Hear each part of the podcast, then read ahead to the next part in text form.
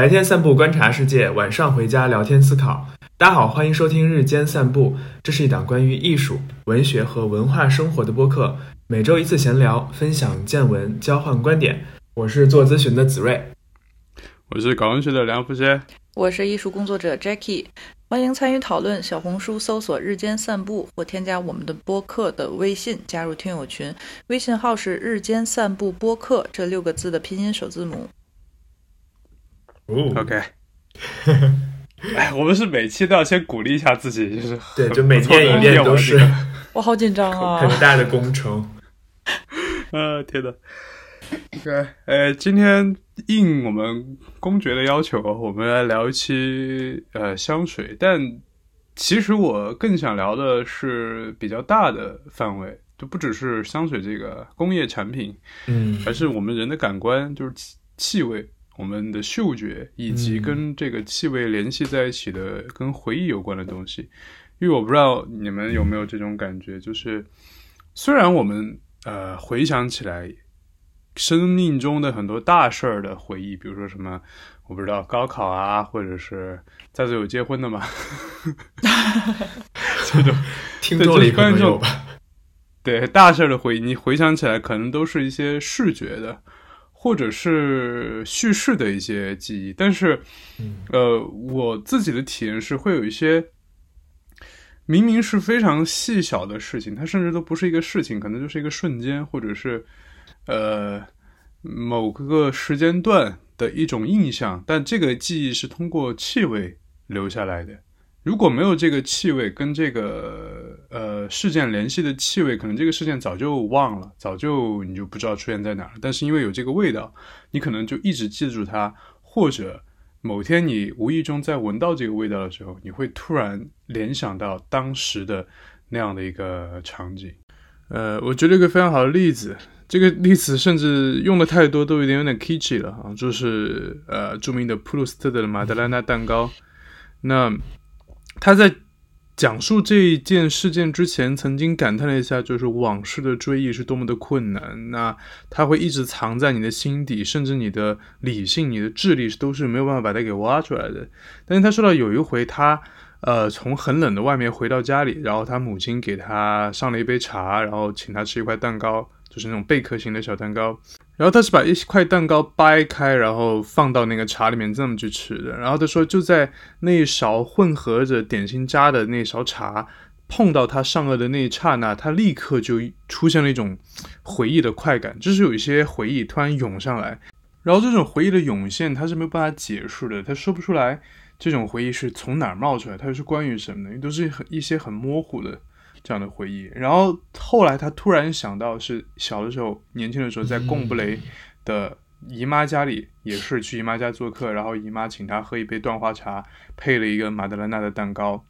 呃，我之所以会把这个例子放在这，我觉得就是因为我觉得味觉这个东西，它是很大程度上跟嗅觉联系在一起的。就虽然我们现在一说起这个桥段，就会说到 La Madeleine de Proust，就普鲁斯特的马德莱纳，我们其实不太会聊。这个茶的部分，但其实，呃，他有专门说到回忆起的那个部分，它是和一杯断花茶，呃，连在一起的。那断花，如果大家有闻过这个真实的鸡儿的这种花的味道，或者是买到过断花茶，呃，你会发现它是一种甜甜的，然后有一点水水润的那种花的这种香味。但当我们一直在说马德莱娜、马德莱娜这个东西的时候，其实我们把气味那个部分给扔掉了。我相信，如果有人在新冠期间不幸失去嗅觉的话，大家会觉得吃东西是有一种索然无味的感觉的。当然，有可能是真的已经味觉也没有了啊。但比如说，有时候感冒的时候、鼻塞的时候，你会觉得这个味道好像啊，食欲也会下降啊，因为闻不到那个让人食指大动的那个食物的香味了。哦，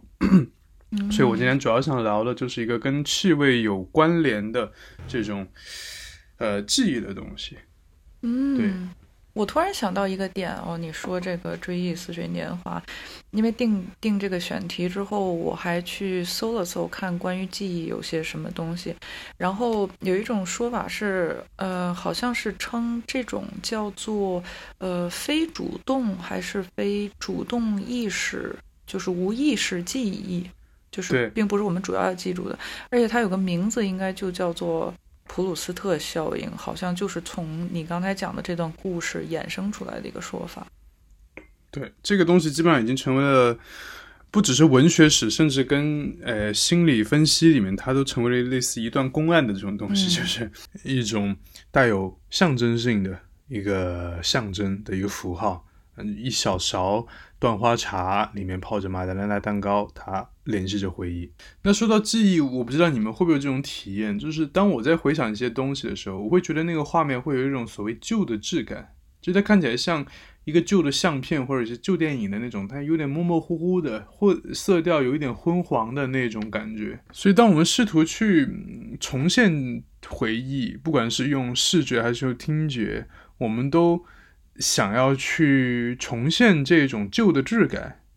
那我们一会儿来聊这个东西，然后来聊聊看这种旧的质感能不能用嗅觉的方式也去体现出来。那当我把旧称为一种质感的时候，其实就在说它并不是一种颜色，也不是一种声音，它是一种氛围或者像一种滤镜一样的东西。那这种滤镜或者说氛围，它最方便的当然是在视觉上去体现。那 Jackie 作为视觉工作者，你可以跟我们聊一聊看这个东西，因为。画面的话，就比如说照片，像我们现在比较常说像什么复古滤镜啊什么的，因为呃图片的风格其实跟图像的风格跟大众的关系是很近的，嗯，无论是你是看艺术作品，或者是哪怕是呃围绕在你身边的一些广告啊、装饰画呀这类东西，它都有一个特定的年代感，在那个时期风格就会非常明显。像我们呃最开始在玩那个 Instagram 的时候，它有一个非常大的优点，就是它有很多漂亮的滤镜。然后其实这些滤镜几乎全都是复古滤镜，而且模仿的都是呃胶片机啊，就是就很有年代感的那些东西。现在可能因为随着这个东西的发展，会有一些更加，呃脱离时代的风格化的滤镜，但是大部分的还是，嗯，会引因为因为一个图像的东西引发我们的感受，所以大家会去去用那种东西。对，而且我想说的是，就是在这种呃怎么说呢？就这种尤其是照片啊，当然绘画也有绘画的东西，比如说绘画，我们可能会有一些。呃，油画的那种介质的不同，比如说松节油，或者你在淡彩画里面，可能又有那种因为那种介质的区别，它又会有不同的那种呈现的感觉出来。那比如说摄影术里面，对吧？我们之前我跟 Jack 还在聊一个比较特别的拍照的方式，就是那个银盐银盐摄影、银盐相片，它出来的那个效果，呃，Jack 可以跟大家讲讲吧，这个银盐是一个什么样的东西？嗯。就是前些天，呃，梁福歇发给我一张照片，是一个捷克摄影师，叫做呃苏代克的照片。然后他很喜欢这个风格，他就问我说：“哎，为什么这个风格是这样？为什么很漂亮啊？”他觉得很好，然后旧旧的，很模糊，又很诗意的那种感觉。然后我就跟他讲说，其实这个不光是因为他拍摄的风格技法，或者他自己的一些原因。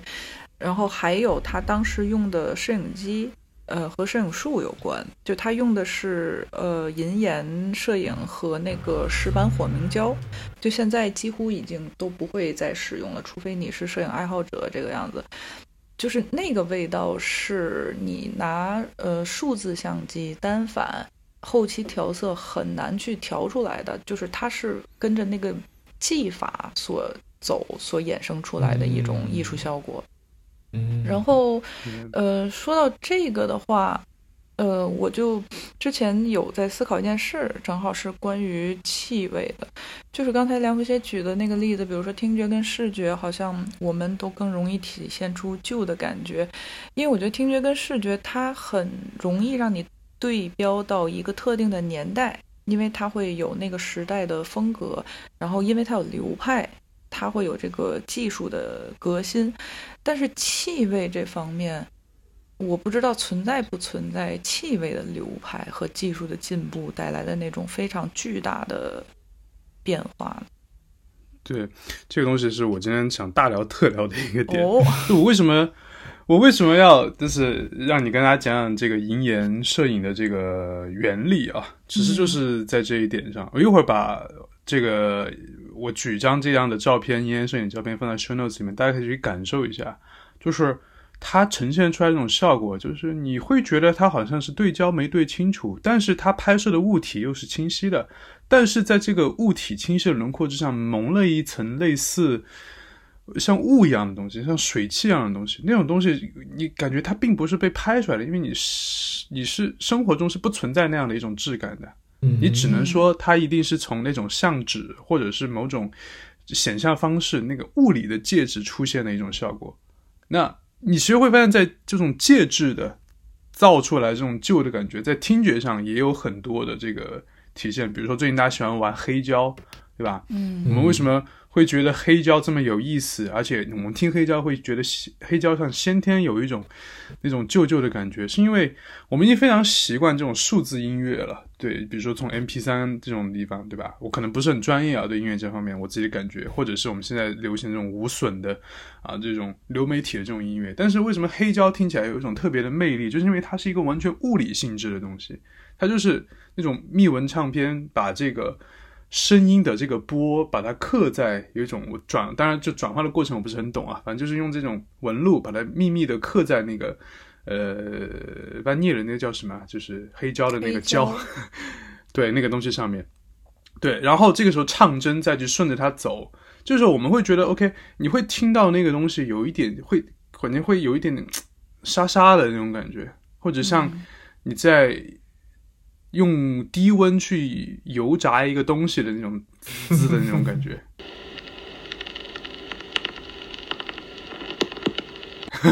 对那个东西就大家很喜欢嘛，就黑胶的那种质感。有时候你会发现有一些音效，比如说你录歌什么的，有一些音效它也会去模仿这种东西，就像照片的滤镜一样。但它其实上就是那个呃唱针在路过那个纹路的时候，里面可能一些小的灰尘，然后那个唱针就被那个灰尘就是这样搭卡了一下。然后它就会出现那种细细的这种声音，那这个东西我觉得跟银盐很像，就是它是一种物质的、物理本身的造成的一种风格、一种旧的感觉。而这个东西在气味上，我觉得也是有相对应的东西的。比如说，刚刚 Jackie 说，一个是流派，一个是技术，这两个点我把它分开讲。我们先从技术开始，就是呃。我们会觉得闻到一些东西，尤其是香水里面这个东西，我们会觉得旧。你很可能是因为对这个材料、这个香料它处理的方式不一样。比如说，听到柑橘调，你可能想到的都是一些很清新的，就是你刚剥开一个橙子，或者是你切开一片柠檬，那个，那这个大家可以想象那个画面，就是我撕开一片橙子皮或者橘子皮，那个这个汁水，就是你像像像细细的雾一样被。喷出来那种感觉，然后你立刻就会闻到一种非常清新、清新的都有点头疼的那种 那种柑橘的那种味道。对，但是大家如果去试试娇兰的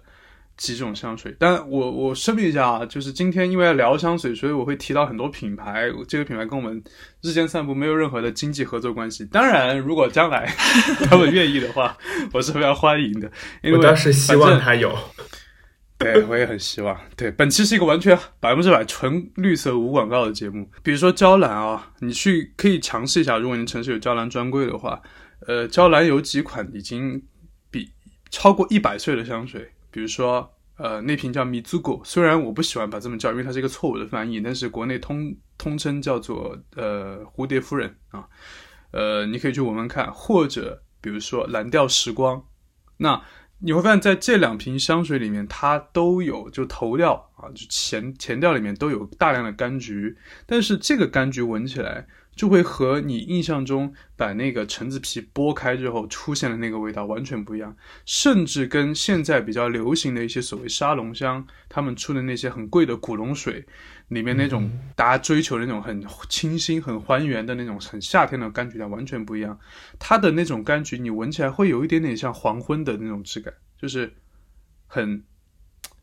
怎么说呢？粘稠，呃，或者说陈旧。然后那个色调 你会感觉像是对，会有一种发酵的感觉，是陈皮的味道，不是新鲜柑橘。对对对，没错，非常好，就是这个，就对对，就是陈皮的那种感觉。然后你会感觉它的色调有一点点昏黄，有点像黄昏那种感觉。嗯我之前其实不是很懂为什么会这样，但是后来我就读到一些资料，就才知道，就是大家知道意大利会有很多的这个香柠檬的这个庄园主。哦，对，一个小知识啊，如果大家在这个。香水的那个所谓香调表里面看到佛手柑这个东西，你要知道它是一个错误的翻译啊。那个东西叫 bergamot，它是香柠檬，它跟佛手柑有类似的亲缘关系，但不是一个东西。香柠檬是专门用来做香水的哈，它是不可以吃的，不可以用来泡茶的，专门用来做香水的。意大利的有一个庄园主，他发明了一种新的萃取佛手柑精油的办法。那这个精油做出来会非常的清新，非常的还原，纯度非常高。然后很多人都会去争相去买这个精油，因为现在的这个比较流行的风格就是这种非常清新、非常呃让人很 refreshing 的这种感觉。嗯，然后他就毛遂自荐，拿着这个精油去找了当时的娇兰的这个 in house 的调香师，但是被娇兰婉拒了，原因是这个东西它太清新了，跟娇兰传统的做法出来的香柠檬的精油完全是两种风格。娇兰会怎么做？他们会把香柠檬的皮取下来之后，用一方细布包起来，然后在天花板上吊着。然后在这一个晚上的时间里，那个香柠檬的精油会慢慢的从呃细布里面滴出来，然后落在下面的一个容容器里面。那么在这一晚上的过程中，这种香柠檬的汁液就会产生一种发酵了的。然后有一点陈旧的，有一点模糊的，有一点昏黄的，有一点粘稠的，或者像紫薇刚刚说，有点像陈皮的那样的一种陈旧的质感和风格。嗯，然后只有这种，只有这种柑橘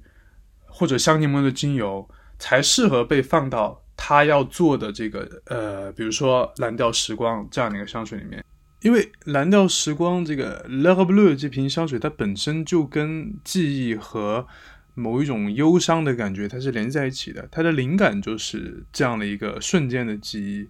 那这个香水有一百多年了，那是在战争之前，当时的娇兰调香师，他看到巴黎黄昏的时候，那种蓝色跟黄色交织的，有一点点忧郁，但是又很美的那种天光。这个时候夜晚即将来临，但是白日又还没有完全过去。然后在这个时候，他又感觉到那种战争之前那种山雨欲来的感觉，但是巴黎还是一种歌舞升平的样子。那你想，这个时这个时间，如果是一个香柠檬，它在外面晒了一整天，它一定不会是一个非常新鲜的一个味道，它一定是有一点点发酵的，有一点点陈旧的这种感觉。所以它一直用这样的方式。然后娇兰也一直坚持用这样的方式去做，所以它要保持这样的一个味道。当然，现在是不是这样子我不知道了。呃，因为这个香水的东西一定一直在改版，然后会有一些法律的要求。但是在当时是这样的一个故事。那这是其中一点。然后另外一种就是刚刚呃 Jackie 说的风格，或者是这种呃流派，这种这种流派，对对对。我觉得在我们人类的这种感官里面，对吧？是这个眼耳鼻舌身 这几种感官里面，视觉永远是在第一位的。那声音可能是比较偏这个就第二等的。那你会发现嗅觉跟味觉可能放后面，而且嗅觉常常是放在味觉之后的。就如果失去嗅觉，感觉我们还能凑合对付着活下去；但如果失去味觉，或者是失去了听觉、失去了视觉。我们会认为这是一种残疾，但失去嗅觉，我们觉得啊，这个，诶，好像也还好啊，或暂时的，我还可以继续的活下去。呃，所以我们会觉得说比较重视视觉和听觉上的体验。我们会在艺术史上面去区分大量的这种流派和风格的变化，当然包括绘画。包括建筑，包括摄影，那么听觉上我们音乐各种流派，对吧？嗯，但是在嗅觉上好像不是并不太关心这些东西，因为说白了，香水这个东西就是一个日用品，它可能跟沐浴露来说，对这种东西来说其实是一样的，它就是一个日用品。嗯，但其实，在香水里面也是有各种流派，而且这种流派其实跟很大程度上跟绘画是一样的，它是建立在一种技术的革新上面出现的。嗯嗯。比如说我举个例子，就是我刚刚说到娇兰的那种，它基本上在香水的古典时期，因为现代香水它。呃，发展的时间其实比较晚的，就十九世纪开始才慢慢的发展起来的。所以香水的古典时期，它其实当然前面上古不说啊，各种埃及的什么香膏啊，我们中国的那种香薰啊，那个不是说，就是说我们说香水就 perfume 这个东西，它发源就是十八世纪。那，嗯，在。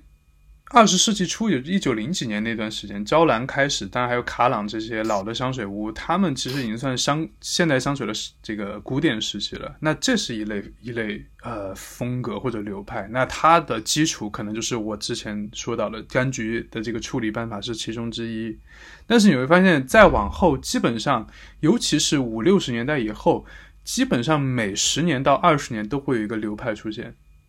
比如说在。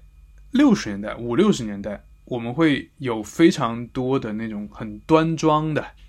非常中正的，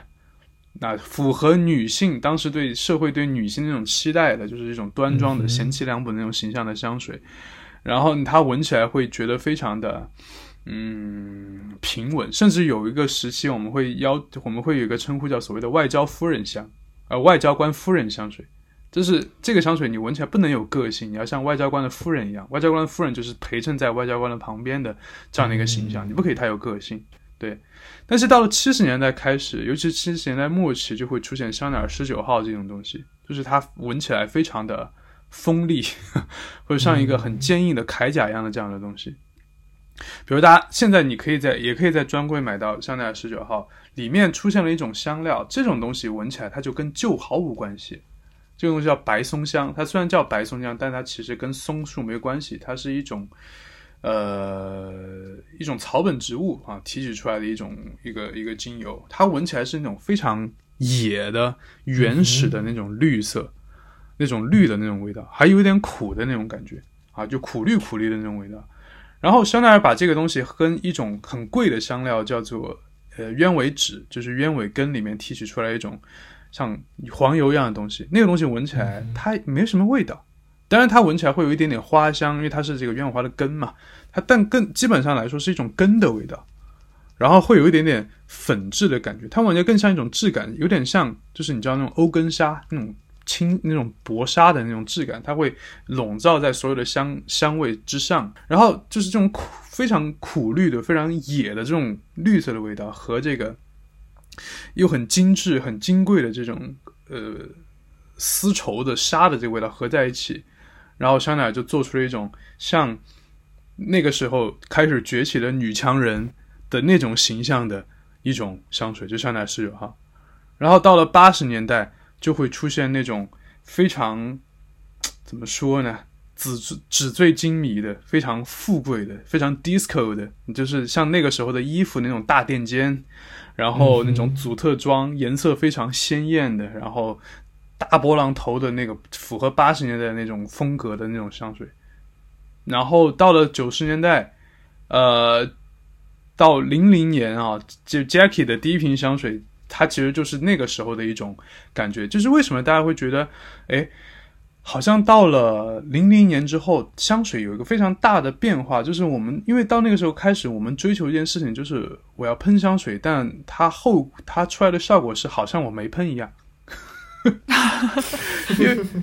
嗯，对，我有点 get 到这个点。因为我之前经常会遇到这种情况，就是有的人。因为我小红书有个账号嘛，就就香水博主的一个账号，然后会有有人就是给我发私信说，可不可以给我推荐一个香水？我说你需要什么样的感觉？他说，呃，我想要一个就是喷了，但是大家觉得我没喷的香水。对，我说那你你何必就买一点水好了，或者或者酒精嘛，对吧？我觉得多打点沐浴露还能消毒。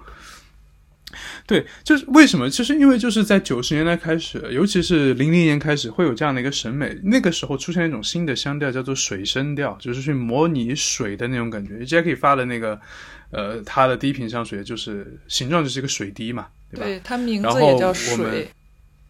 对吧？然后我们那个呃，我们那个听友群里面还有另一位听众，然后他说他呃以前常用 Kenzo 的那个风之恋。啊，也是给他这样的一种感觉，很喜欢水生调，然后他就闻起来会有一种疏离的，很这种呃清新的，或者是很有一点冷淡的那种天高海阔的那种水汽很充充沛的感觉。但其实你会发现，很多的水生调你闻起来会有一点点晕晕的感觉，会有一点不舒服。为什么？因为水生调它是完全的一种化学。化工做出来的这种东西，嗯，因为水是没有精油的嘛，你不可能说我提取一个水的精油，天然的水精油放进去，不可能，蒸馏水，因为它其实是在，它其实是在用一些嗯这个合成的化学分子去模拟你在水边的那种感觉，嗯，它可能会有一些海藻的味道，可能会有一些这种淡淡的稀释后的那种甜味，因为有一种成分叫西瓜酮。就是它闻起来会有一点点那种，就是不太甜的那种水果的那种感觉，但这种东西它都是模拟的，所以你闻起来会闻多了、闻久了，你会有一点点晕，因为它可能就是或太浓，或者是这种分子太多，或者怎么样。Anyway，就是呃，你会发现后来所有的这一类的这种气味的流派，它建立在一种。非常新的，当然现在来说不算新，但是比起以前的那些香水的那个各种精油的制造方式来讲，它是非常非常新的，也就是化工的感觉。但说到化工，大家不要觉得是坏事儿啊，你几乎可以说整个现代香水行业它就是建立在化学工业这个学科的基础之上的。如果没有这个化工这个东西，现代香水是不可能有这样如此丰富的表现力的。比如说很多花，你非得靠化工才能在香水里闻到它。那在录这期播客之前，我们在听友群里面向大家征集了一些跟气味有关的回忆。那很多朋友都提到说，这种回忆它是跟某一种植物，尤其是花卉，是紧紧连在一块儿的。呃，比如说有朋友说到，就是这个在街边的那个丁香花的味道。然后，呃，还有一位朋友说到，就是这个玉兰花，就是广玉兰的味道。因为这个故事还蛮。呃，动人的就是他照顾家里的一位亲人，然后一直在医医院里面，然后病房外面可能就有这个玉兰树，然后它会开花，然后你他在病房里面就会闻到这种花香和消毒水混合在一起的这种味道。然后他说他之后每次在想起这个闻到玉兰花的味道的时候，就会回忆起当时的那个场景和那个人。其实我其实还蛮喜欢这个故事的。对，然后还有朋友提到就是黄觉黄觉兰，但我们四川话叫黄果嘞，就是呃，好像西南地区都会有这种习惯，就是会有一种，它其实跟广玉兰我觉得应该是同样的一个同种的一种植物吧，但它长得比较小，然后比较狭长，然后以前我我记得呃，女孩子们或者妈妈们就会买那个新鲜这个花，然后用绳子穿起来就绑，就是拴在自己的扣子上，就很香嘛。对，嗯哼，就大家会想到这些气味，然后就会你会第一个反应，如果说，哎，你要开始买香水了，然后你会有这样的一个比较 iconic，或者是跟你你会觉得跟你的记忆非常深刻联系的这样的一种花儿，可能大家的第一反应就是说我想要在香水里面找这样的一种所谓还原的这种花香，但其实。你会发现，这种花香在很大程度上是找不到的，就是因为很多这种花，它是没有办法提取出精油的。比如说，我们很多人很喜欢铃兰这种花，因为它闻起来确实很舒服，它是这种白花的味道，但是它又有一点点绿绿的，它闻起来像一种。我觉得气味是有点通感的感觉了。我觉得铃兰花闻起来有一种像瓷器一样的感觉，就薄薄的、脆脆的那种感觉，就是你感觉你敲一敲能有那个叮叮当当的声音的那种感觉。对，但是。铃兰啊，因为这个东西它在欧洲是很受欢迎的嘛，尤其是法国，所以有很多香水是以铃兰为题目为主题去做的。但是你会发现很多的这种所谓铃兰香水闻起来它完全不像铃兰，它闻起来会更浓艳一点，就是因为铃兰这个东西它很难提取出这个精油出来，所以它做做不出来。嗯，你说到这个，我想提一个问题啊，因为正好你说到了我我很疑惑的一个点，我不知道是不是我的嗅觉不太敏感。就是所有玫瑰味的东西，无论是闻起来还是吃起来，它和我闻到的玫瑰的味道都不一样。哎，点这个点非常好，就是我刚刚说到。我刚刚说到这个，有一些花是没有办法提取这个精油了嘛，所以你必须要靠模拟，必须要靠气味合成去创造出这样的一种感觉，以至于它，嗯，因为调香师不可能满足所有人的这个胃口嘛，可能在他看来这个味道是像这个花的，但在你看来，你闻起来它就不像这个花。但玫瑰这个东西是另一件事情了，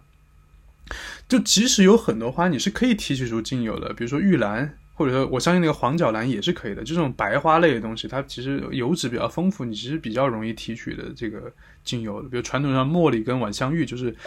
用的最早的一些花，因为它很好提出精油。同样，玫瑰也是，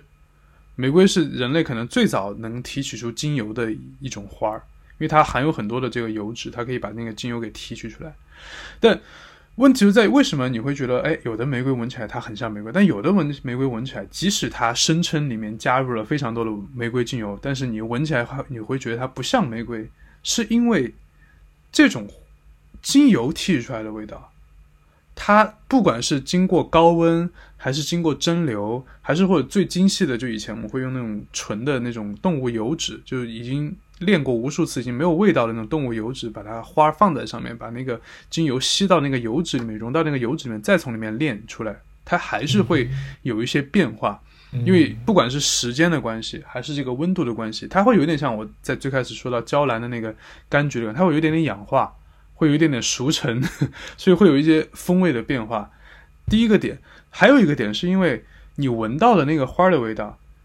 它其实是这个花里面最轻的那些分子、那些物质，它能飘到空气中，所以它它是可以散出去的。但是你在提取精油的时候，它是把里面所有的东西都给提出来了。有一些你本来闻不到的味道也在这个精油里面，所以你会闻起来发现，哎，它其实有一点点跟玫瑰不一样。因为我们闻到的玫瑰是一个很、很、很、很轻盈的一种花香，但是你会发现有一些玫瑰精油加的很重的一些。呃，香水，它卖的很贵，因为它加了很多玫瑰精油。但这种东西你闻起来，你会发现它会有一点点，甚至有点脏脏的感觉。嗯，我会觉得很甜，还有一点很腻。那肯定是因为加了别的东西。还有一种就是因为它里面的那些那些东西，它甚至有点动物感，就闻起来有点像那种皮毛的那种东西。当然不是完全一样的味道啊，但是它会让你这种联想，就是因为它并不是真的你闻出来那个味道。那所以这个东西就涉及到我刚刚想说的技术上的东西了。就为什么你会发现，在呃，尤其是零零年、千禧年之后，会出现大量的那种以单一花香为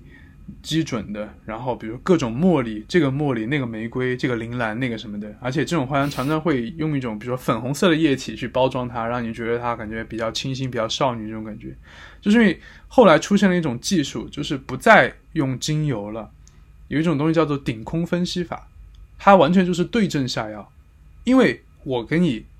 老老实实的用原料，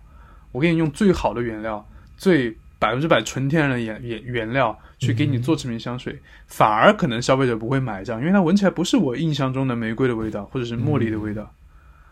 它闻起来是另一种东西。哎，那这个时候商业就开始对症下药，就搞了这样的一个技术，就是他用电脑用仪器。叫顶空分顶空分析，就是去分析这个花上空的那个空气，它散出来的有哪些这个气味分子，然后他再用这个呃工业的办法、化学的办法去把这些气味分子去造出来，然后合成，然后做出这个你闻起来的那个味道。在那个时候开始用这个技术开始，它就会出现一些所谓非常还原的花香，有一些是做的非常好的，你真的一闻哇，真的这就是那个花诶。但有一些就会出问题，因为它可能做的没那么好。就你像像画家一样，你同样的颜料给到他，他可能有的人画出来就是嗯非常的写实，有的人画出来可能就呃要么他故意的，要么他就是没那个水平，就是画的乌七八糟的。所以你会发现有一些花香你闻起来就是什么玩意儿，就是像厕所清洁剂那种感觉。对，然后嗯说到这个东西，我又想起另一件事情，就是咱们中国人。咱们老中人老是想要在香水里面去找寻茶香这个东西，嗯，是的，茶香其实也是非常难做的。然后我们会经常抱怨，就是你会发现很多所谓的沙龙香，这种沙龙品牌都会要去出一瓶茶香，因为这个东西其实在东亚是有很好的市场的。然后我们其实闻了之后就会大失所望，很多的茶香大家都会很失望，甚至一些很有名的、很网红的一些香水、一些茶香，比如什么 Le Labo 的这个红茶呀，或者是呃这个阿迪仙 T for Two 啊这些东西，大家都会觉得跟我们印象中那个很鲜的哈、很这个呃清雅的那种绿茶的那个香味其实不太一样。然后大家就会说，你看，果然外国人不懂我们中国人的这种茶香的感觉。但其实这个东西一开始根源就是有问题的，是因为，嗯，我们好像第一瓶绿茶香应该是我记得不太清楚，应该是宝格丽的一个就是绿茶吧，我不是很清楚了，有有点忘了。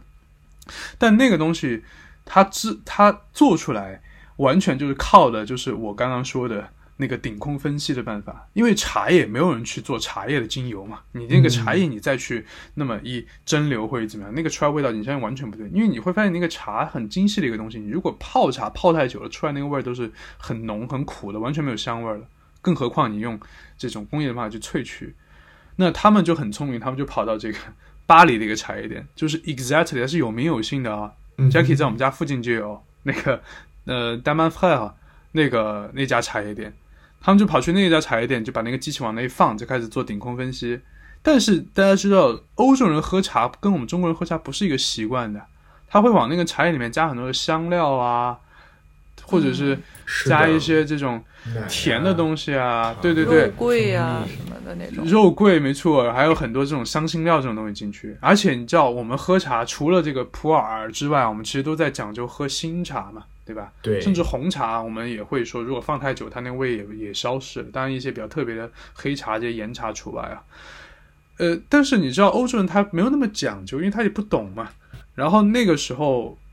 嗯，对新茶要求没那么高，然后有一些库旧的库存在里面，所以茶放在里面会有一点点那种旧的那种灰尘气出来。然后他们在这样的一个环境里面做了顶空分析出来，出来那个茶叶其实很还原，就是你进去一家欧洲的茶叶店的那种混合着各种香料的，然后有一点点旧旧的，还甚至有一点点霉味儿的那种香水，嗯，那种那种茶的味道。比如说，我举例子，嗯，前两年有非常火的一个茶香叫 Flo Hai Ku，出了一瓶香水叫月亮与我，号称最还原的茶香之一，然后大家都追捧的很。凶，但是其实很多我这边呃懂喝茶的或者喜欢喝茶、一直喝茶的朋友，包括我在内，我闻到那个味道，其实它就是一个不太好闻的茶香。它确实是茶，你闻觉得是茶，但你会有一种这个茶叶是不是发霉了 的感觉，因为它其实就用这样的一种方式去模拟的这样的一种茶香，然后出来以后，其实效果其实并不一定非常好。对，那这就是所谓的。跟技术相关的流派，或者说是这个风格的差异，那你会发现，离我们现在越近，它越你会发现这种流的流派会有一种现代化或者当代化的这种感觉，就是它越来越清新或者越来越清晰，就是它棱角非常的清晰，就是我们现在追求一种，就是我闻你香料表告诉我它是什么，或你名字告诉我是什么，我就要立刻闻到它。我不知道这个是不是一种。我们的趋势哦，因为我想到另一件事情，就是我们现在喝咖啡不是会有所谓的香精豆这件事情吗？一开始喝手冲的时候，我们不是就喜欢去在里面找什么，呃，什么莓果风味、巧克力风味、焦糖风味这种感觉，对吧？但其实这个东西你喝起来都会并不那么明显，不明显。对，所以现在的咖啡市场就为了让这个东西明显起来，就干脆往里加香精。是的，对，就加什么莓果香精，这个香精那个香精，让这个风味明显起来。我不知道是不是现在的一个审美趋势啊，感觉大家很忙或者很就是要一个非常学到你们的这个词啊，非常直给的一种感觉，就是你写莓果，你一定要让我闻到喝到莓果；你写这个这个这个茶，你一定要让我立刻闻到茶。嗯嗯，但我觉得其实某种程度上这是一件。好事情，因为我刚才设想一下，为什么会出现这样的状况？可能在比较古代的时候，呃，香味，呃，甚至包含就是包括其他的气味啊、听觉啊，呃，就是嗅呃味觉啊这些东西，有时间去品它、去理解他们的人，其实都是有钱有闲的，是贵族啊，或者。至少是一些非常有产阶级的人，然后像现在的消费越来越大众化，呃，所以它其实对于气味这个东西的需求也在变宽，可能仍然有人喜欢沙龙香，呃，有人愿意去从闻起来不像玫瑰的那个气味里去找到它背后的原因呐，然后他会通过调取它的呃记忆啊、知识啊、经验啊，去知道这个东西也有价值，但是也有人的选择其实是很日常的。就是我想要一瓶香水，它能够代表至少这个时候的我，或者说今晚的我。然后我去见到的人，他也不会说我们两个再去花两个小时去聊，然后去调取我们的人生经验啊、知识库啊什么的这个样子。所以，嗯，像你说的，他变得越来越只给。可能反而证明这个东西变得越来越普遍，是更多人都可以去享受到它、接触到它的一个一个征兆吧。对，对，这个我们放到后来聊，这是我想要聊的，跟现在的这个香水消费的，嗯，呃，或者市场以及整个香水行业的一个一种趋向吧。我觉得它非常像当代艺术。就是呃，对，它非常像，就因为现在你知道，Jackie 也知道，就当代艺术，我们经常会有会有一些我们觉得画了什么玩意儿，但实际上人家卖的非常好，就 赚大钱的那种装饰化的那种那种感觉。对我觉得现在很多就卖的最好的香水，其实也有一点这个，不是说它不好，它符合一些呃诉求，呃，但是我觉得就是古典绘画和。装饰画的一种区别，这个我们放在后面再聊。嗯，那 说回回忆啊，就是有一种呃跟人有关的这种回忆，你们有没有这种体验？或者说，你们比如说，当你回忆起一个很亲密的人的时候，你会想到他的味道吗？我我会，我觉得还挺。就是我觉得味道是很重要的一个组成部分，我觉得它甚至对我来说高过听觉，因为我觉得，我觉得对我来说是这样，就是我可以忍受很难听的东西，但是我绝对无法忍受非常难闻的东西。嗯，我觉得对这个味觉、嗅觉的下限，我是很低的。就我甚至比如说，我要我要闻一些特别就特别有异味的东西，我会就是心理需要做就是。很久的心理建设才可以，对。然后关于这个亲密人，就亲就你的这些亲密的人的这些气味，我觉得是一个非常非常有意思。就有时候，比如说有一些亲密的人，他会把他们的衣服啊什么的落在你家，或者你看电影的时候，你也会看到，就是 就这种这种场景吧。就是比如说一些亲密的人，他们把衣服落在家，有人就是会闻的那种。就是我是能够 get 到，但是我没有这个 没有这个姿势，但是我是可以理解，就是他就是拼命的想记住这个味道，然后这个味道是能够唤起，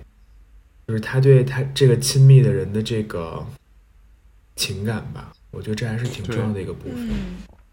那你们呃，除了闻到，比如说他衣服上可能是他常用的呃洗洗衣液，还有他常他身上可能是他用的沐浴液，然后香水。除此之外，你们闻得到这个人本身散发出来的味道吗？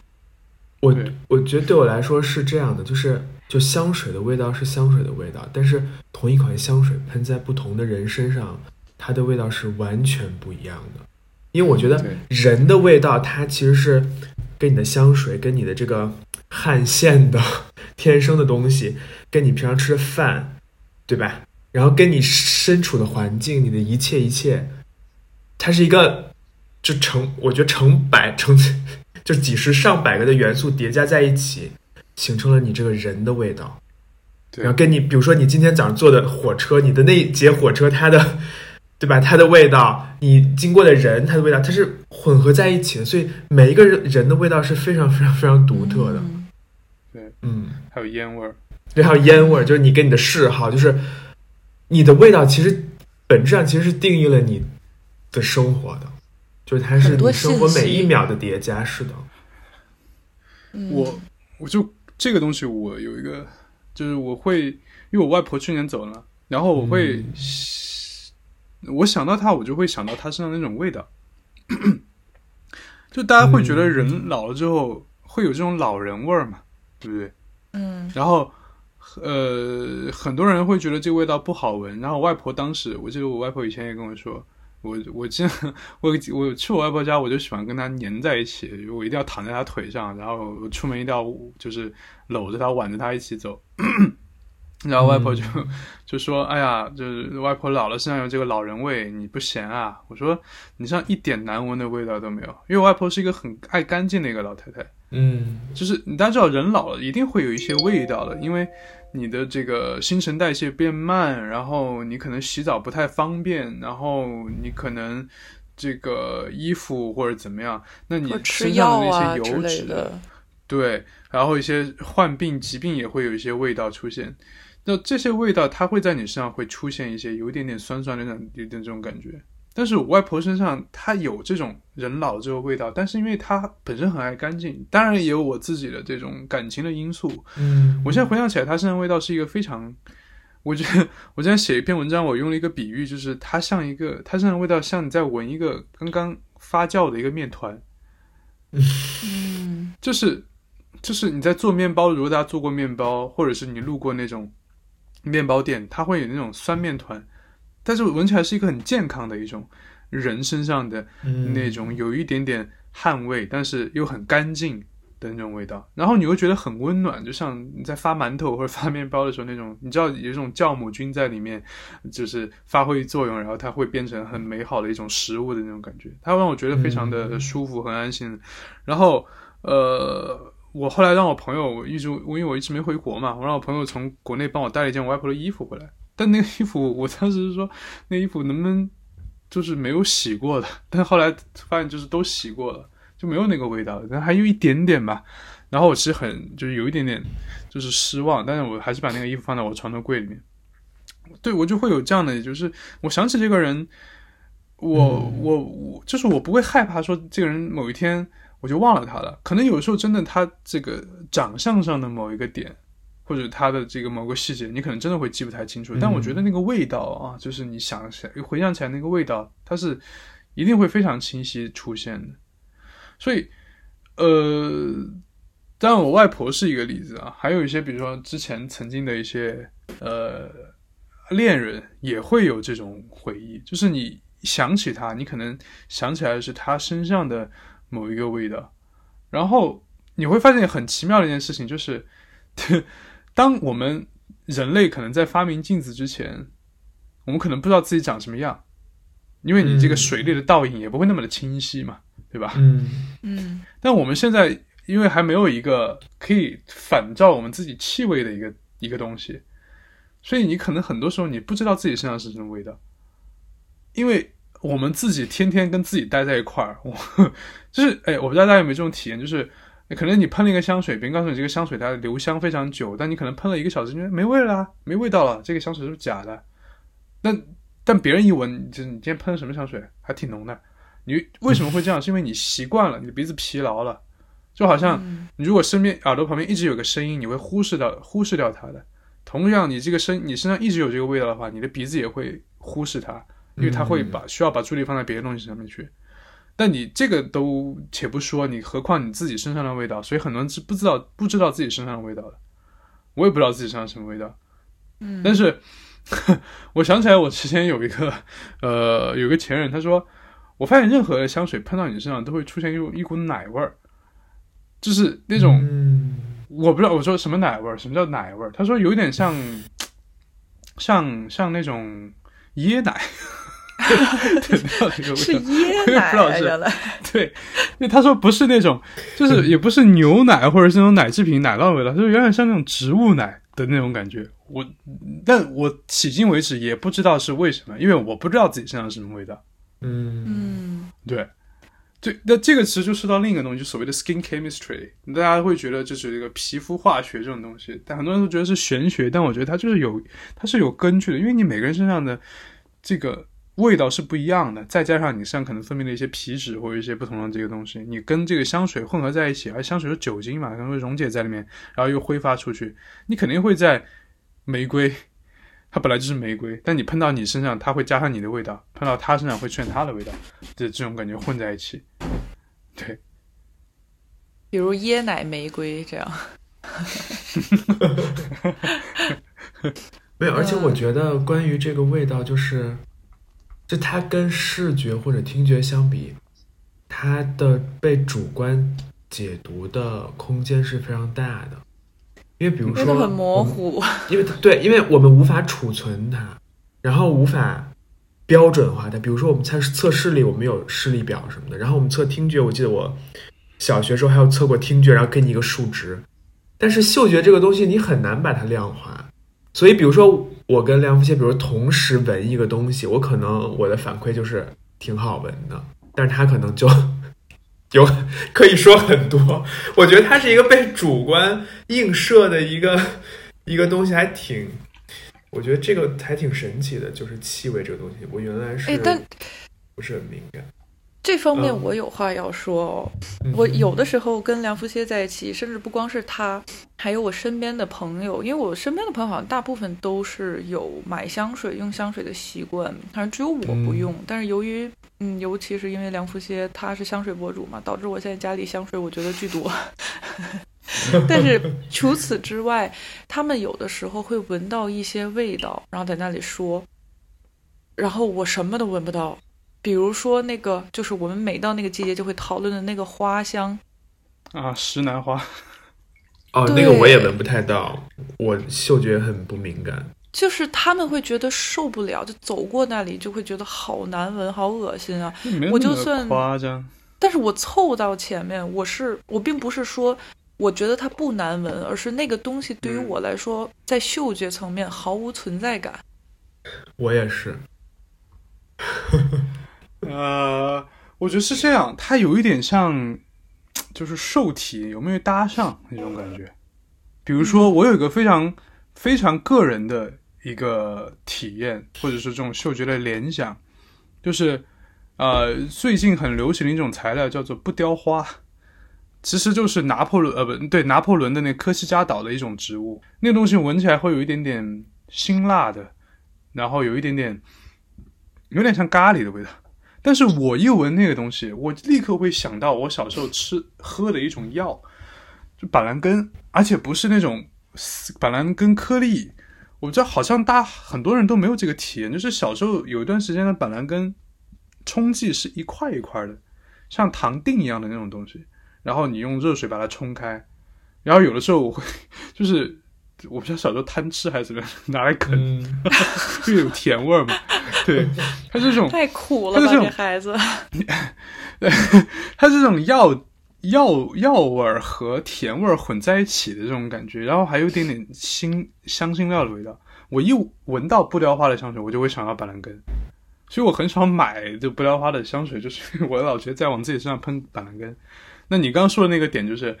呃，可能不一定是你没闻到那个味道。可能只是因为你闻到了，但是你呃没法搭上那个，不是呃就没法搭上那个联想，因为就是这个石楠花，大家会有一个很很具象的那个联想嘛。但是其实本身就是一种蛋白质的味道，那种感觉。不是，真的是完全闻不到，是它在我面前，就像你没有给我闻任何东西一样，它就是不存在。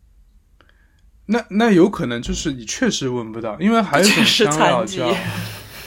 不是不是残疾，不是残疾，就是还有一种香，还有一种人工合成的东西叫龙涎酮，它是在一种模拟龙涎香的一种东西，那个东西基本上存在在现在你能买到的香水百分之九十里面可能都有它，它是一种定香剂，它本身不是为了呃让它有个什么太大的味道，它是一种让这个香味更呃稳固的一个一个材料，你就把啊龙涎酮就把它理解成松节油，对油画来说它就是松节油。对淡彩画来说，它就是蛋清，就这样的一种东西。嗯，这种东西很多人是闻不到的。嗯，可能有百分之四十或百分之六十左右的人，人类是闻不到这个东西的。嗯，它闻起来就像一一种淡淡的像墨水一样的木头味儿，是这样的一个东西。嗯，但很多人是你单闻是闻不到的。所以之前不是有一个牌子，我就不说什么了，啊，它出它出了一瓶香水，叫 Not a Perfume。就是不是香水，它里面什么都没有，就只放了那一种原料，就好像给了你一幅画，那个画上就只涂了一层松节油，没了。这个是卖你，这个是致敬玛格丽特的，这这不是 pipe 吗？这不是烟。我觉得有可能，我觉得有可能，我觉得有可能。他就说 "It's not a perfume"，就这样的一个东西。然后他就给这瓶东西，很多人其实闻不到味道的，但他他的宣传语是这个东西它可以放大你的 skin chemistry，让别人闻你的味道闻得更清晰，在不同人上是不同的味道。对，OK。但我觉得它就是一个纯纯智商税。Anyway，买的同学不要不要不要攻击我。Anyway，反正就这样的东西。对，但是我所以有可能就是因为，啊，你说，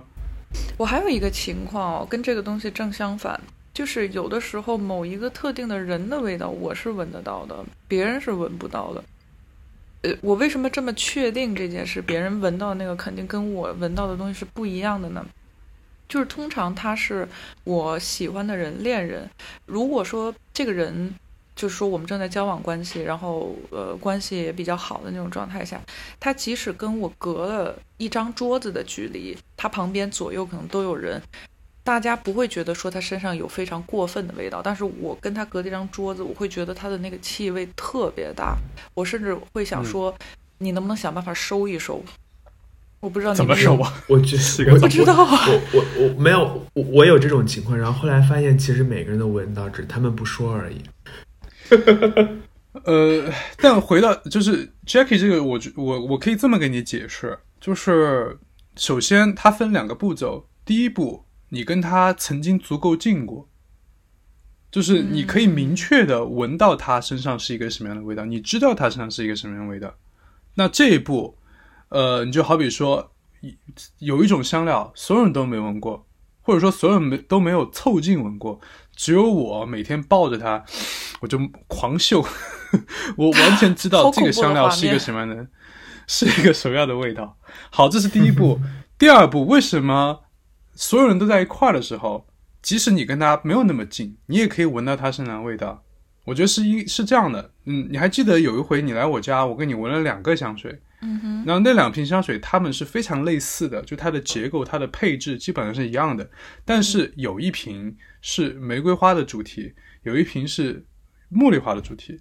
嗯，就是这两瓶香水，你如果分别喷，比如说我就我，比如说我举例子，我今天喷了这一瓶，明天喷了那瓶，你可能觉得我喷的是同一瓶香水，因为它们太像了。但是当我把这两瓶香水，我左手喷一下。左手喷一瓶，右手喷另一瓶。这个时候，我再给你凑到你鼻子跟前，你可以非常清晰的闻到它们之间的区别。是因为当两瓶或者说两个两种气味组合足够接近，以至于你根本区分不出来味道的时候，这个时候你再把它放到一块闻，它中间的那个不一样的东西就会非常的明显，就会从那个一样的东那那群一样的东西里面脱颖而出，你会立刻闻到它。嗯，然后。在你说的那个情景里面，就一群人聚会那情景，你为什么可以隔着十米或者没有那么夸夸张，隔着一米都能闻到他身上味道？是因为其实所有的味道都混在一块儿了。嗯，但是只有你知道他身上具体的那味道是什么，所以你可以很敏锐的捕捉到他身上那个味道。哦，它其实是一种信息，就像我们如果常看的东西，视觉上就会对它的捕捉力更敏感，听觉上也是，所以其实嗅觉也是一种信息。哎，我有一个问题，就是 能透露一下，这种你不喜欢的味道是一个什么样的味道吗？我还挺好奇的。我不喜欢的味道，不是我不就你刚刚举的这个例子，就比如他我刚举的那个例子，其实不是我不喜欢的味道，是我其实是喜欢的味道，但是我我没有办法形容出来，因为那个东西我闻，就是我会觉得说，哎，有一股味道，然后如果说。对方问我说是什么味道，然后当我形容的时候，其实我发现我形容不出来。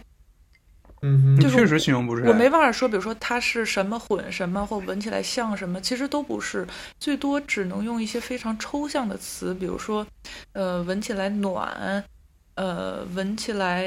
呃干或者什么，就是一些呃非常联想化的一些形容。它没有具体的东西，然后你想的越深。你会越发现这个东西不像气味，因为它跟我日常当中习惯的那个气味还不太一样。对，因为因为你知道为什么？因为就好是还是我刚刚说，我们的这个视觉永远是放在第一位的，所以我们对视觉的那些符号的定义有从古至今都有一个非常固定的，而且非常 universal、非常普世的一个架构。我们说红色就是红色，对吧？我们说绿色就是绿色，我们这是这是固定的。但是，当然我们这个味觉上也会有一些，比如说你说玫瑰花的味道，大家都知道什么味道。你说哦，这个香这瓶香水有玫瑰花，大家都会觉得大差不差。但是有没有想过，如果我要求你说你不用玫瑰这个词去形容玫瑰花是什么味道？嗯，或者说你你不用红色这个字。你去形容这个颜色，嗯，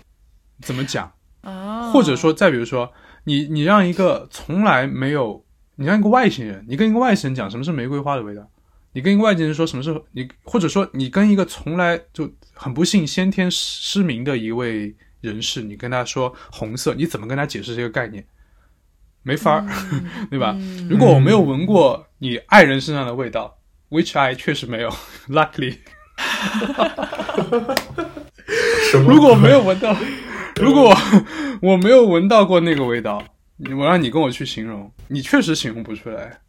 除非你可能说它闻起来有一点像花，有点像这个那个啥的，对吧？但是你没有办法用语言精准的描述出来。嗯，嗯，我们现在我们来说下一个话题吧，就是其实因为我也蛮好奇，你们关于气味的记忆有没有什么有趣的东西？我我的第一个，或者说，就关于对气味这个事情的注意力的一个启蒙是，我是一个非常喜欢喝牛奶的人，比如说牛奶当水喝的一个人。然后我家是牛奶还是椰奶啊？牛奶牛奶 呀，椰奶这个梗过不去了，真的。诶，我就是一个牛奶当水喝人。然后我记得我小学有一段时间，我们家是那种就是订的鲜牛奶。就是每天下午放学的时候，呃，会有一个人，就是当地的奶厂，就是骑着摩托车，然后那个摩托车两边有两个铁皮桶子，然后那个铁皮桶子里面装的是生牛奶，就刚刚从嗯这个牛牛身上挤出来的那个奶，然后呃早上你比如说大人上班或小孩上学，就会我们家是一个，就大家会放一些容器在那个门卫室，我们家是一个呃铁皮铁皮缸子。也是铁的，铁做的。然后，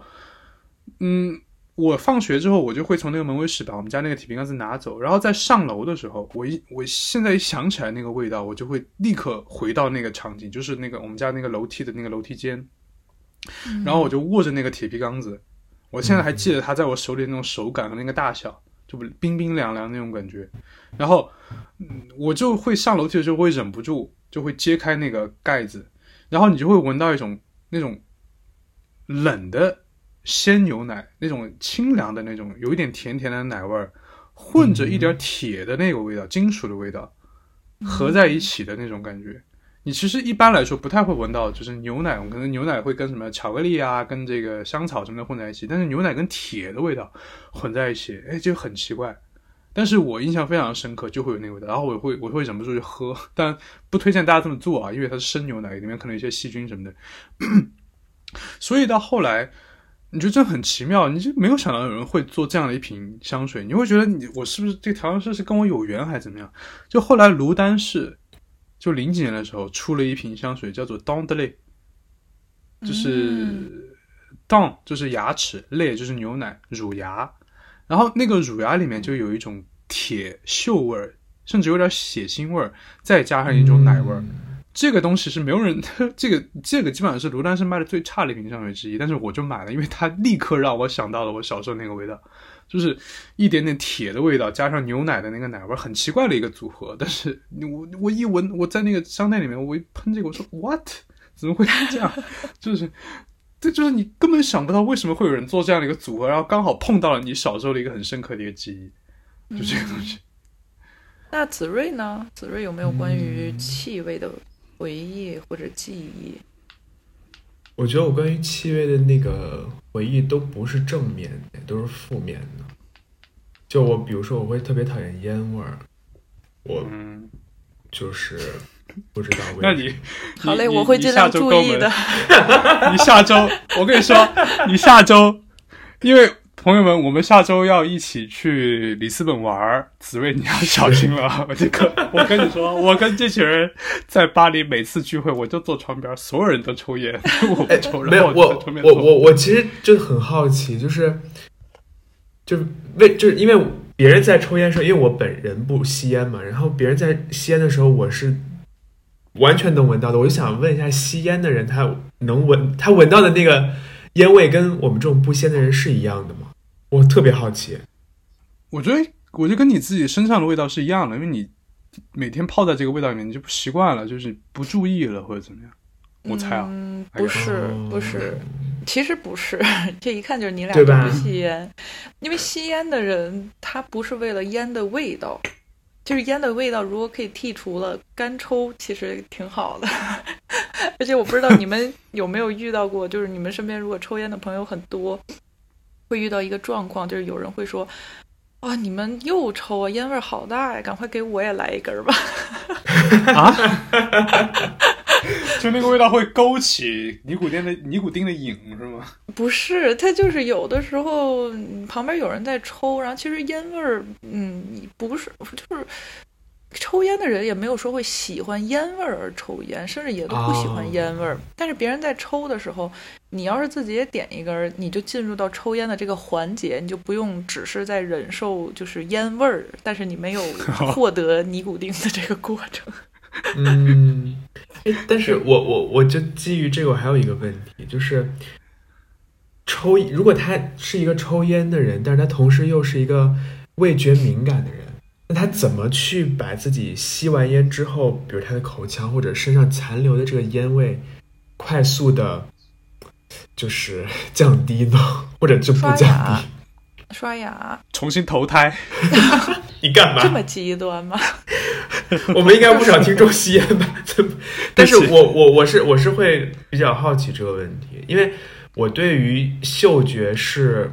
呃没有什么鉴赏力，但是我的这个。这个这个忍忍受力，这个敏感程度还是挺高的。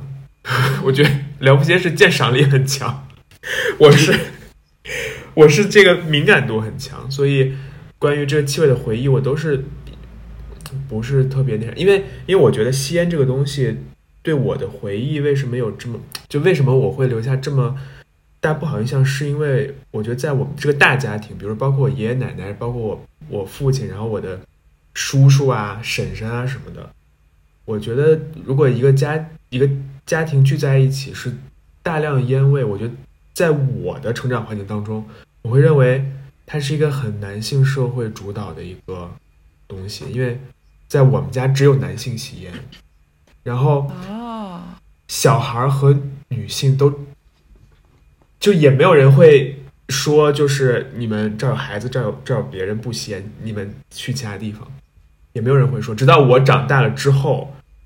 我觉得我才会就是翻脸，也不是翻脸吧，就会很严肃的说说这儿有很多小孩，而且很多人不吸烟，你要你们要先，你去去阳台、去家务、去去厨房等等等等。所以我觉得，嗯嗯，对我来说，就是它会有这这样一个联系吧。嗯，我觉得因为这个味道在你这社会化了、符号化，对，是的，和这个男权统治或者是一种。我就不不往这个性别上面说了，就是一种怎么说呢？对别人的漫不经心和怠慢，对和傲慢，对，就是这个其实很严重。就说白了，就是他是在侵略你的嗅觉，就是你因为嗅你其实是无法选择的，你知道吧？就是二手烟也好，或者什么东西也好，就是但是它其实本质上就是一个侵略。是，但是说到这个，我还是会想要稍微辩解一句吧，就是实际上，嗯，在现在这个社会上，可能无论你抽不抽烟，你遇到这个抽烟的环境，即使都是室内禁烟啊或者怎样的，但是有的时候还是不可避免的，尤其私人的一些聚会啊什么的。但是我我觉得有一点是要注意的，就是如果在场有小朋友。就是还是不抽，因为如果我身边有小孩儿，或者说即使我在室外，呃，因为巴黎或者欧洲大部分的国家是你不能室内吸烟，呃，吸烟，但是你可以坐在呃露台上喝咖啡啊的时候，你是可以抽烟的。但是如果我旁桌坐了小朋友、未成年人，我就不吸，因为这个对于他们来说，他们还是没有选择的，还是要稍微保护一下的。我我来讲一个我关于气味的回忆吧，呃，就是呃，我在呃很就很多年之后，都在欧洲了，甚至是前两天，我进到麦当劳里面的时候，会突然勾起我的回忆，就是会让我想起。大概三四岁，可能刚有快餐厅，刚有第一家麦当劳啊什么的时候，然后那个时候就觉得，哇哦，简直是小朋友的天堂。然后你可以去吃那里面的东西，然后它还有那个呃儿童乐园的那种小器械，可以打打滑梯啊，爬来爬去啊。然后如果我考好了呀，呃，或者说最近比较乖呀，逢年过节呀，还有过生日，你就可以。就是爸妈就会带带你去麦当劳或者是肯德基，然后吃一个儿童套餐，然后拿一个玩具，然后再玩一会儿这个样子。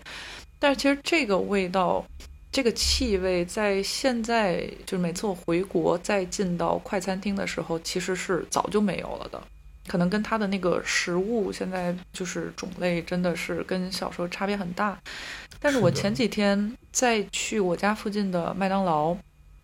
我一进去就突然唤起了我可能只有六七岁的时候的那个记忆，我觉得特别神奇。但是下一秒，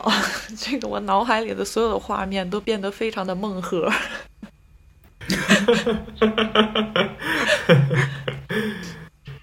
嗯。我觉得它其实就是这种植呃食物油脂和油炸的那种特别独特的那个香气混合在一起，还有一点人群的那个味道，对。你就会立刻想到，因为麦当劳小时候对我觉得对中国很多小朋友来说都是很快乐的记忆，对吧？都是什么考得好啊，然后对。去吃过生日，然后对，所以你闻到这种味道，你就会莫名其妙的开心，嗯。它，我觉得很多时候甚至都不是这个食物本身有多好吃，但确实麦当劳真的很好吃。但是，但是它会有这种加成、情绪加成在里面，就回忆加成里面。你你一闻到那个味道，你会立刻想起我当时哎考得很好，然后爸爸妈妈带我去吃好吃的那种感觉，会想起自己无忧无虑的那个年纪。再说要哭的。最后就是我想说一说，就所谓的沙龙香这个东西。因为刚刚其实 Jackie 也，我觉得将刚 Jackie 说到沙龙香，其实代表了一个很普遍的一个呃，我觉得有点像误解吧。就是因为刚刚 Jackie 说，呃，可能没有那么多人去有时间去啊理解一个沙龙香。那其实刚刚 Jackie 有点把沙龙香和我刚刚说的蓝调时光和呃 Mizuko 就是娇兰最老的那几瓶香水放在一块，但其实啊，你会发现。娇兰现在的沙龙香系列里面没有这两瓶香水，这两瓶香水其实是你可以说是娇兰卖的最便宜的那个系列，娇兰卖的贵的就是它现在的这个沙龙香。你说？等一下，我替那个和我一样现在有点懵逼的听众问个问题，你可不可以先普及一下什么是沙龙香，什么是商业香？啊，对对，说说说到沙龙香这个称呼，我有也有也觉得这个称呼有一点。就是 kitschy，有点就是客气，就是我们把它说的太高级了。因为这个东西在法语和英语叫 niche，八方的 niche。而这个 niche 其实不止在沙龙香里面，对它其实在很多商业领域都会用到。我们叫利基嘛，就翻译成利基这个东西，就 niche 这个东西是指 niche，对都有，就很多东西有，有甚至金融行业都有，就都都在用这个词。因为 niche 它是那种以前家里的那种神龛，里面放神像的那种神龛，因为它空间小，然后它比较地位比较高，所以用这个东西来代代指那种小众市场，然后也是 level 比较高的那种小众市场，所以它叫 niche。OK，对。然后这东西我我不知道为什么翻译到国内变成所谓的沙龙像，这个沙龙这个东西可能为了好听吧，我不知道为什么。对，因为我看到沙龙香三个词，我以为是八方居沙龙，因为沙龙是客厅的意思。对，没有这个东西。你如果跑到一个法国的商店，你跟我想要一个八方居沙龙，他可能会给你个室内室内香氛。对，因为不存在这个说法。对，很好笑。因为但为什么会有这个东西？其实就是它也是一种，我想就是市场的产物。它可能就是在九十年代最早了，但基本上是零零年代。呃，在就是我们刚刚我们说这个香水，它开始变成一个大众的产品之后，你知道，我们如果扣回这个布尔迪厄区隔了这个概概念，就是当一种曾经是 niche，曾经是这个呃小众的东西变得大众之后，那么这群追求小众的人一定会去转过去找更小众的东西，去让自己的这个品味跟大众区隔开。那么在零几年。九几年到零几年这段时间，因为香水大众化，还出现很多所谓的名人香水以及一些廉价香水之后，香水这个东西从奢侈品变成了日用品之后，就会有一群人瞄准那个所谓的利基市场逆食这个东西。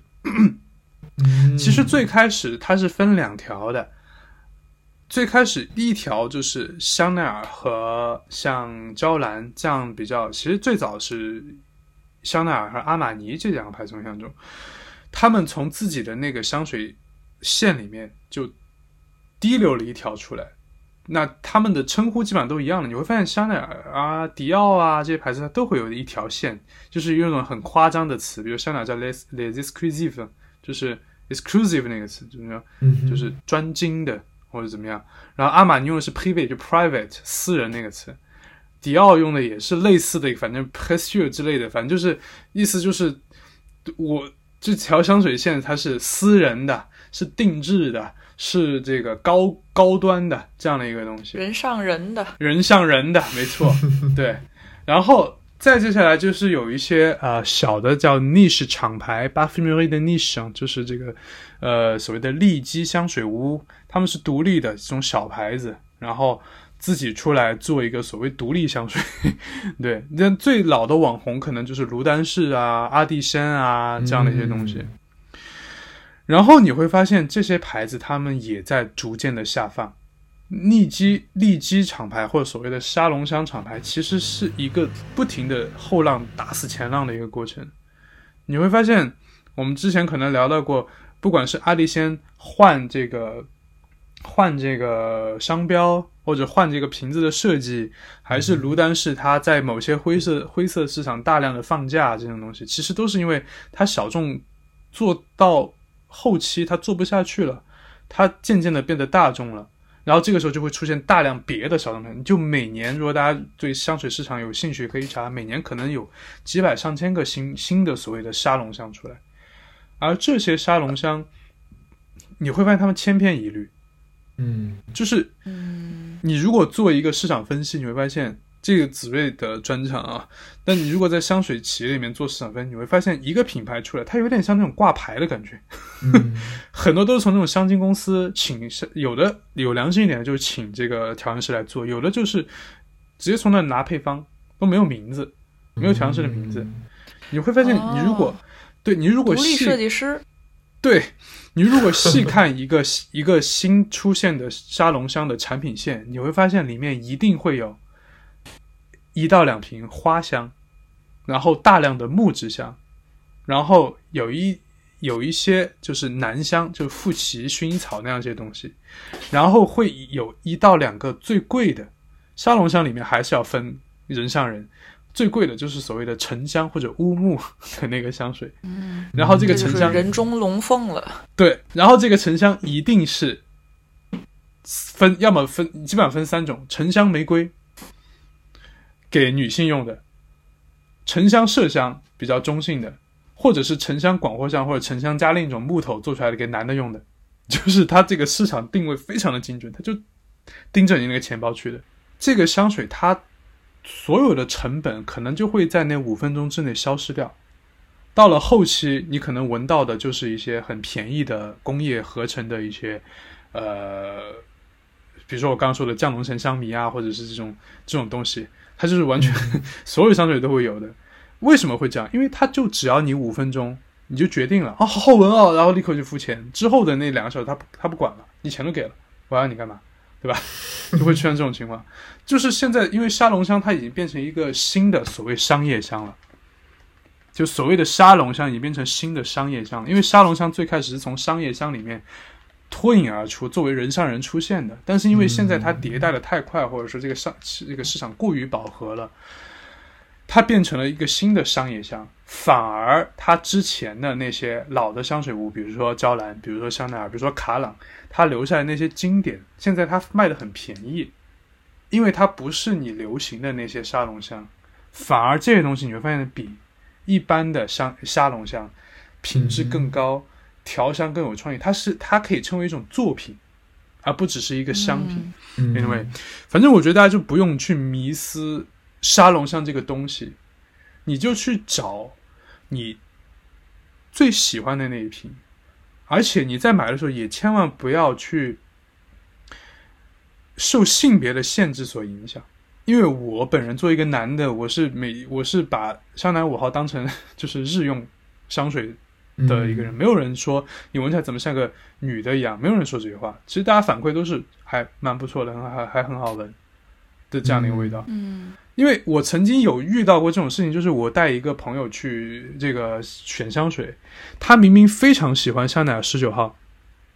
就是我刚刚说的那个闻起来很冷冽、很像很棱角分明的一个绿的那种味道，然后同时又很精致那个味道。我相信没有人会讨厌那个味道。他其实非常喜欢那个味道，但是因为那个柜那个柜员说了一句这是一瓶很经典的女香，他就不买了。我怎么劝他都不买，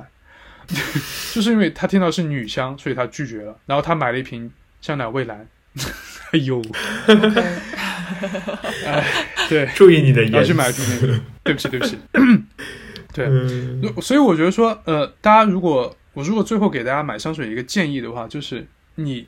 把所有的成见放开，你不要受它的影响，不要被它名字所影响。就是如果你闻到一瓶，它叫什么某某女士、某某夫人，但是你闻起来它其实非常的在你身上很好闻，不管是和你的 skin chemistry 混在一起它很好闻，还是这个香水本身它就非常的中正。哎，你其实你会发现有一些古老的品牌做的香水，比如说各种 Madame、各种女士、各种小姐。比如说，我们现在觉得迪奥小姐它是一个粉红色的液体，对不对？但其实它是一个新的东西。最早的迪奥小姐也是上个世纪初的那个东西，它其实闻起来比现在很多男生还蛮还要利落，还要就是棱角分明。它是一个闻起来苦苦的一个花香，它闻起来甚至有点苦，的那种味道。那这个其实很很适合很多男性去用它。你再比如说，以前我们会觉得帕音就是浪凡的帕音是一个很女性风格的香水，但是它放到现在，它因为有一些成本缩水了，但是它还保持那个原本的那种框架，它在男性身上闻起来是很好闻的，它会有一种就依兰花的那种墨水的感觉，它反而很适合一个年轻年轻男性，你穿了一个皮夹克，黑色的皮夹克，然后喷那个东西，很适合的。所以我建议大家可以不用去管它。背后的故事，但你有兴趣，你可以去听，也去听那个柜姐怎么讲，或者你可以有兴趣可以去查。但是你你你可以试着把这个，嗯，注意力放在气味本身上，它在你身上是不是好闻？你是不是就喜欢这个味道？嗯，我作为一个男的，我喜欢玫瑰又怎么了？对吧？我喜欢茉莉又怎么了？啊，我我是不是？我我是不是往身上喷一点点玫瑰，我的这个男性气质就被破就被打碎了？如果真的这样，这个男性气质会不会太脆弱一点？太脆弱。对，这个是一方面，从你的这个角度，我觉得是我一个建议。另一方面，就是你买之前先不要那么着急决定，你问你理直气壮、放心大胆的问这个柜员要一个小样，他不给你那是他的问题。然后。你要了这个小样之后，你回去你用一周，你如果觉得它确实很合适，然后你周围人也都觉得它很适合你，当然这是第二要素啊。第一要素一定是你喜欢，千金难买我乐意。气味就是这种东西，它很私人，就是你你我就喜欢这个味道，那你就可以再去买了它。不要做五分钟决定，免得被那种五分钟香水骗到。对，嗯，今天一直是我在讲，但是讲的不错。我们今天就先讲到这里吧。你这个结尾真的是不是很假？就是快结束吧，然后大家还是要补充一句，但是还讲的不错。然后我们也结束去打游戏了。然后我们也希望呃，听众如果有想分享关于你们对嗅觉气味的回忆，也跟我们在留言区互动。那我们今天就到这里吧。嗯，拜拜，拜拜，拜拜。